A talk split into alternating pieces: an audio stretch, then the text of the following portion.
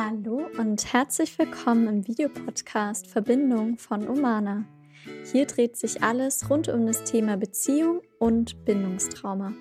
Und heute ist die Folge mit mir, Anna Schwertner, Master of Science Psychologin. Und ich mag mit dir heute gerne darüber sprechen, was sieben toxische Sätze sind, die du möglicherweise von deinen Eltern gehört hast und welche Auswirkungen sie auf deine Psyche und eventuell auch auf dein erwachsenes Beziehungserleben haben können. Denn ein erster wichtiger Schritt ist immer Bewusstheit, zu verstehen, was ist eigentlich passiert und inwiefern prägt es vielleicht mein Leben und mein Erleben als Erwachsener auch in Beziehungen. Ja, und wenn du gerne mehr einsteigen möchtest, auch in das Thema inneres Kind, weil das sind ja oft Sätze, die dann im inneren Kind auch verinnerlicht sind, dann lade ich dich ein, hier für 0 Euro unser Workbook Frieden für dein inneres Kind herunterzuladen. Findest du in der Caption und in den Show Notes auf YouTube, Spotify, genau überall, wo du das jetzt hier anhören kannst. Und ja, wenn du da noch tiefer eintauchen magst, haben wir auch ein Seminar für dich, Commit to Love. Alle weiteren Infos findest du auch in den Show Notes.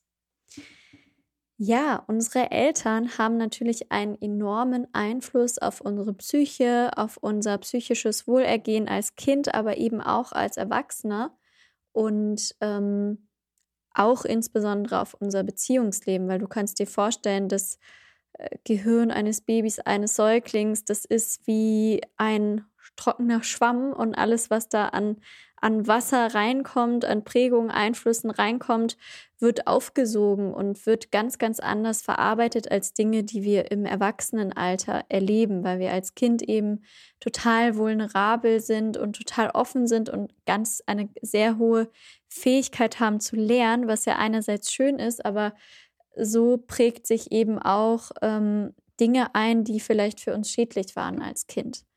Und deswegen mag ich mit dir jetzt auch eben über diese sieben Sätze sprechen, die ja toxisch sein können, wenn Eltern sie ihren Kindern sagen. Das heißt nicht, dass die Elternperson toxisch ist. Das ist mir auch nochmal ganz wichtig zu sagen, weil ähm, häufig entstehen da ja auch Schuldgefühle. Natürlich gibt's, haben Kinder ihren Eltern gegenüber eine Verantwortung, aber Schuldgefühle ja helfen oft sowohl den Eltern nicht als auch den Kindern nicht. Deswegen mag ich dich da ermutigen, falls du jetzt zuhörst und vielleicht mit einem Ohr aus der Kindperspektive, weil du selbst betroffen bist und mit einem Ohr aus der Elternperspektive, bitte mach dir keine Schuldgefühle und sei mitfühlend mit dir. Ja, der erste Satz ist zum Thema Vergleich. Das heißt, wenn Eltern anfangen, ihre Kinder mit Geschwistern, mit anderen Kindern zu vergleichen, zum Beispiel so Sätze wie, ähm, ja, warum kannst du nicht so sein wie dein Bruder? Schau mal, die äh, Mara, die hat schon wieder eine Eins in Mathe, wie toll, was hast du denn geschafft?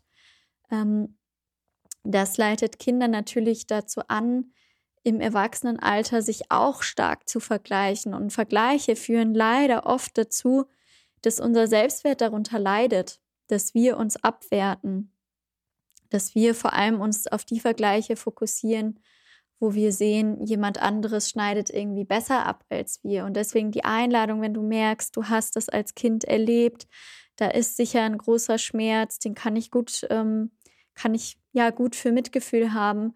Und gleichzeitig, wenn du merkst, ah, ich fange an zu vergleichen, dann dürfen bei dir die, äh, die Warnblinker, also die, eine rote Lampe angehen, die sagt, stopp, stopp, stopp, nein, der Vergleich tut mir nicht gut, den kenne ich von meinen Eltern.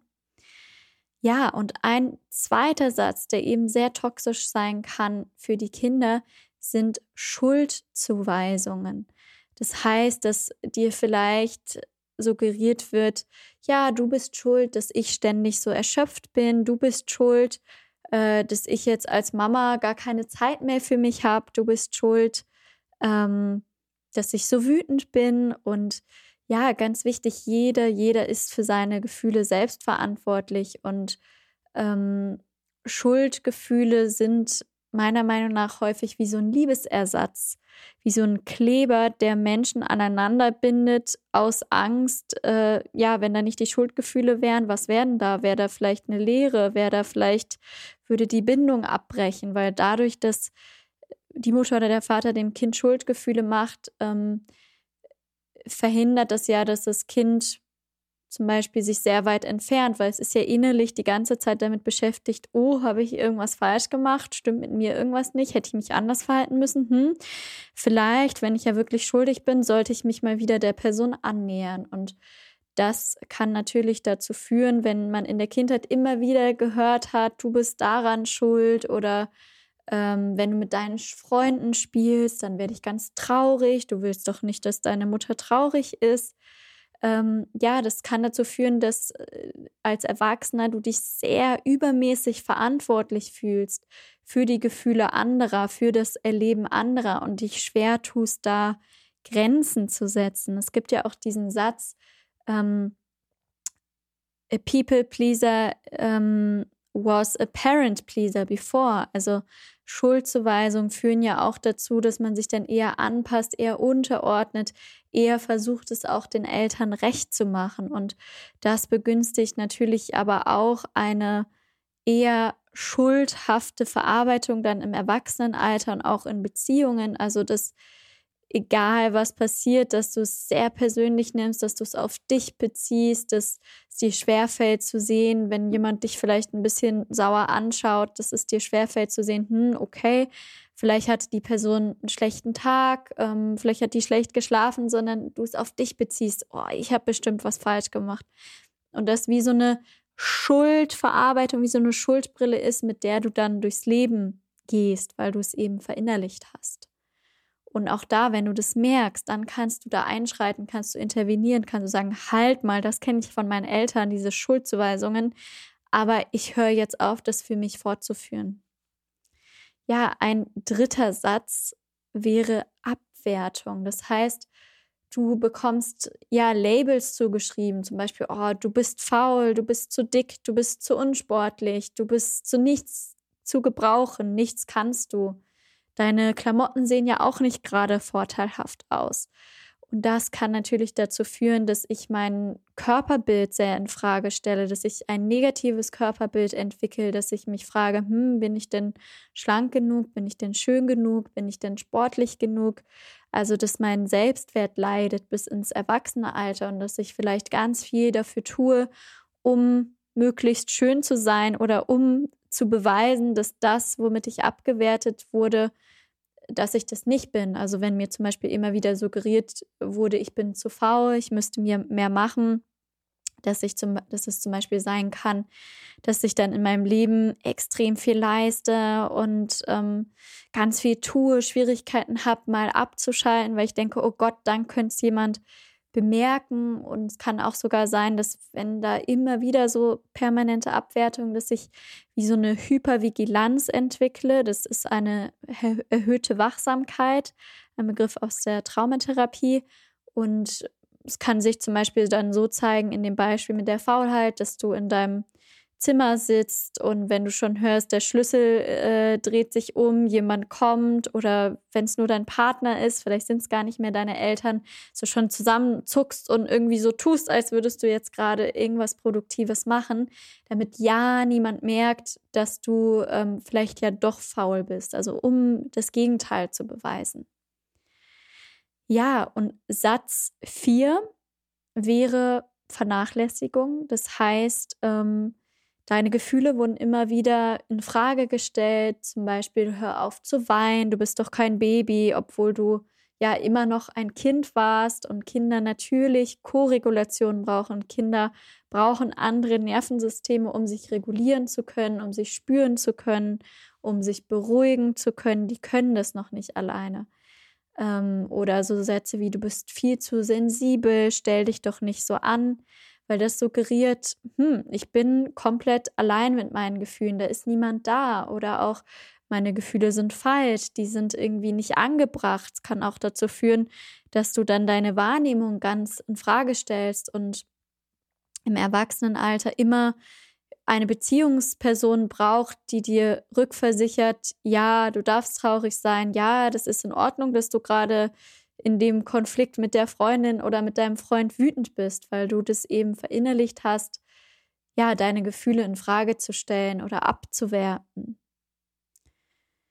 Und ja, Satz 5 wäre so unter der Überschrift ganz viel Druck, ganz viele Erwartungen. Also deine Eltern sind mit übermäßig hohen Erwartungen an dich getreten. Zum Beispiel gab es Sätze wie, du musst immer die Beste sein, du musst immer perfekt sein, ähm, du darfst keine Fehler machen.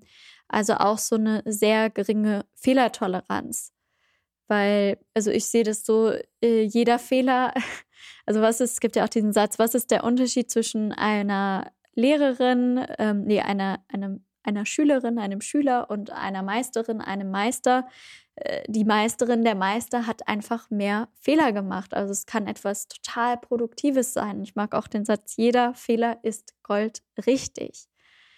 Ähm, ja, und wenn du aber in so einer Fehlerkultur aufgewachsen bist, mit ganz viel Druck, mit ganz viel Erwartungen, kann natürlich auch sein, dass die Eltern vielleicht selbst irgendwelche Wünsche haben, die sie nicht für sich erfüllen konnten. Zum Beispiel der Vater wäre irgendwie gerne Arzt gewesen und platziert dann diesen Wunsch beim Kind, so, du musst jetzt aber Medizin studieren, das ist ganz wichtig und versucht dem Kind das irgendwie ja so nahe zu legen, wie wichtig das ist, dass es das schafft und dann lernt das Kind natürlich, die Liebe ist bedingungslos. Ich werde geliebt, wenn ich die hohen Erwartungen, wenn ich den Druck erfülle, aber wenn ich das nicht erfülle, dann schwindet die Liebe plötzlich.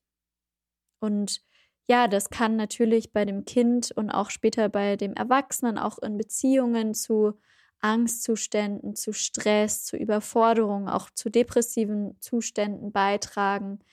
Quasi wie so eine Gegenreaktion. Dann fährt mein Körper einfach mal komplett runter, setzt eine Grenze ähm, gegen diesen verinnerlichten Druck und diesen, diese hohe Erwartungen. Und in Beziehungen kann es auch sein, dass ich dann an mich selbst total hohe Erwartungen habe, also dass ich glaube, ich muss jetzt die perfekte Beziehungsperson sein und ich muss noch hier ein Geschenk geben und hier muss die Wohnung perfekt aufgeräumt sein oder dass ich umgekehrt ganz, ganz hohe Erwartungen an meine Beziehungsperson habe und da vielleicht auch so ein bisschen grenzüberschreitend bin. Also jetzt erwarte, dass die Person tolle Leistungen im Job erbringt oder hier was leistet und da, obwohl das ja mich nichts angeht oder auch nicht so zwingend unsere gemeinsame Beziehung beeinflusst.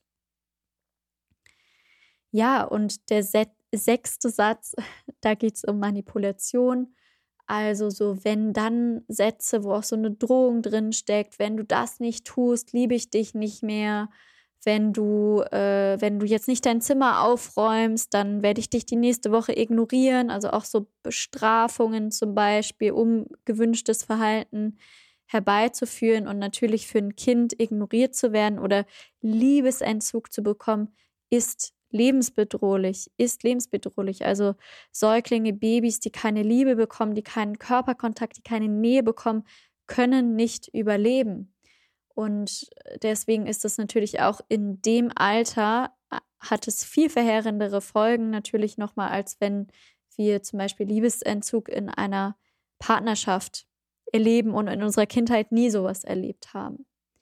Also es hat natürlich auch Folgen, ich will es gar nicht äh, runtersprechen, aber einfach für ein Baby ist es nochmal wirklich lebensnotwendig und auch für Kinder.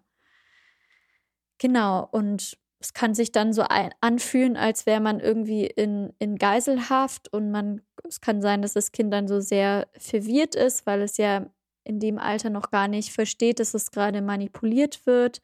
Es kann sein, dass es sich so sehr eingeengt fühlt, dann auch in Beziehungen sich sehr eingeengt fühlt, das Gefühl hat, es kann sich irgendwie nicht frei bewegen oder einen sehr starken Autonomiedrang hat und ähm, man in Beziehungen ganz viel Freiraum braucht, weil vielleicht eine Angst ist, ah, wieder manipuliert zu werden, wieder so eine ja, Art Erpressung zu, zu erleben und da nicht frei rauszukommen. Weil wenn ich in so einer Manipulation drin bin, dann kann ich mich ja nicht autonom als Kind verhalten, weil ich brauche die Bindung. Ich muss dann alles tun, um diese Bindung zu bekommen. Und es kann eben dann eine Gegenreaktion in Beziehungen geben, wo ich dann quasi sage, nee, also so abhängig sein und so erpresst werden und nichts machen zu können, weil ich lebensnotwendig diese Bindung brauche, das will ich nie, nie, nie wieder erleben. Und deswegen lasse ich mich einfach gar nicht mehr auf eine Beziehung ein oder nur bis zu einem ganz oberflächlichen Maß und dann nicht mehr.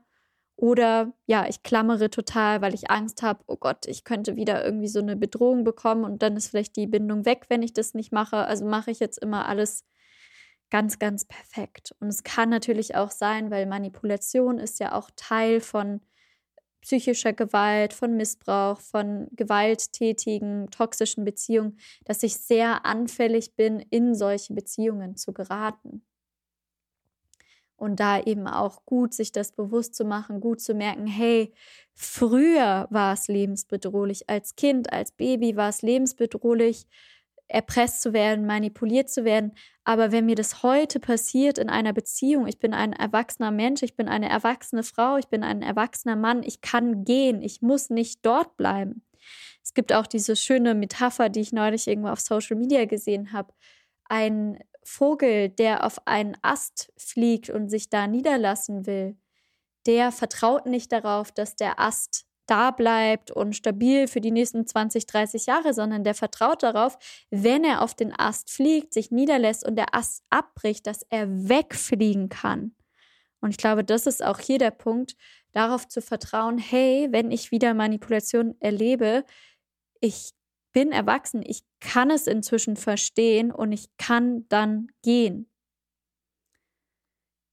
Ja, und Satz 7 ja, ist im Prinzip eine massive Ablehnung. Also so, Sätze wie, ich wünschte, ich hätte dich nie bekommen, ich wünschte, du wärst nicht auf die Welt gekommen, dann wäre mein Leben viel einfacher. Und das sind natürlich massive Verletzungen, vor allem je früher man sowas bekommen, gehört hat, kann das äh, ganz starkes Gefühl auslösen von nicht willkommen zu sein in dieser Welt, gar nicht gewollt zu sein, ja, gehasst zu sein und es kann eben verinnerlicht werden als ein Selbsthass und auch sogar als Suizidgedanken oder ja, im schlimmsten Falle auch Intentionen.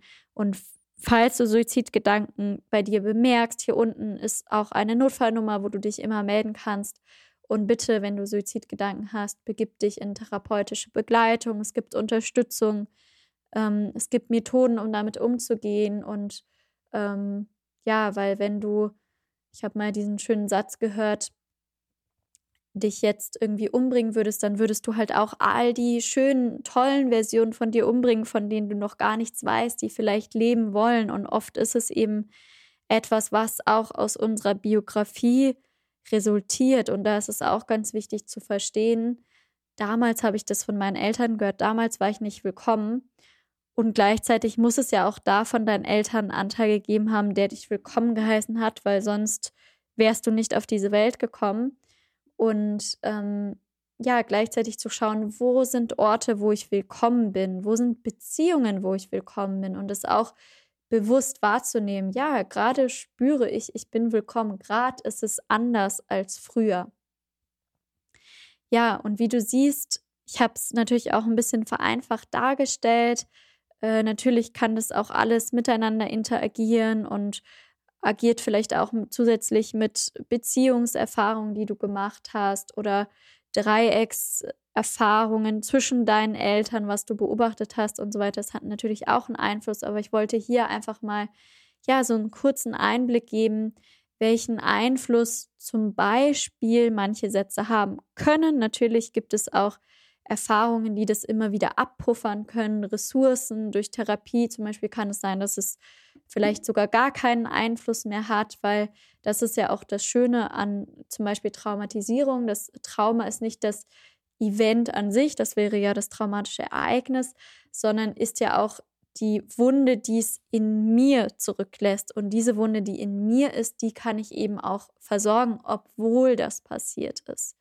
Und da mag ich dir eben Hoffnung machen, dass du dir da Unterstützung holst, dass du ja, siehst, du bist es auch wert, Unterstützung zu haben mit dem Thema. Wie gesagt, falls du wirklich von Suizidgedanken bedroht bist, bitte hol dir hier unten Hilfe. Und ähm, ja, ich danke dir, dass du dich damit beschäftigst, dass du dieses Video schaust, dass du, ja, dass du bis hierhin überlebt hast, dass es dich gibt. Und ich würde mich total freuen, wenn wir uns im nächsten Video wiedersehen. Deswegen abonniere total gern unseren, Kommentar unseren Kanal und ähm, ja, schreib mir gerne mal in die Kommentare, welche Sätze hast du von deinen Eltern gehört oder hättest du vielleicht auch gerne gehört. Und vielleicht kann dich eben auch dieses 0-Euro-Workbook Frieden für dein inneres Kind unterstützen, was auch verlinkt ist. Oder unser Seminar Commit to Love, wo wir ja nochmal in Person in einer kleinen Gruppe da einsteigen können und dich auch individueller mit deinen Themen begleiten können. Schön, dass es dich gibt. Danke.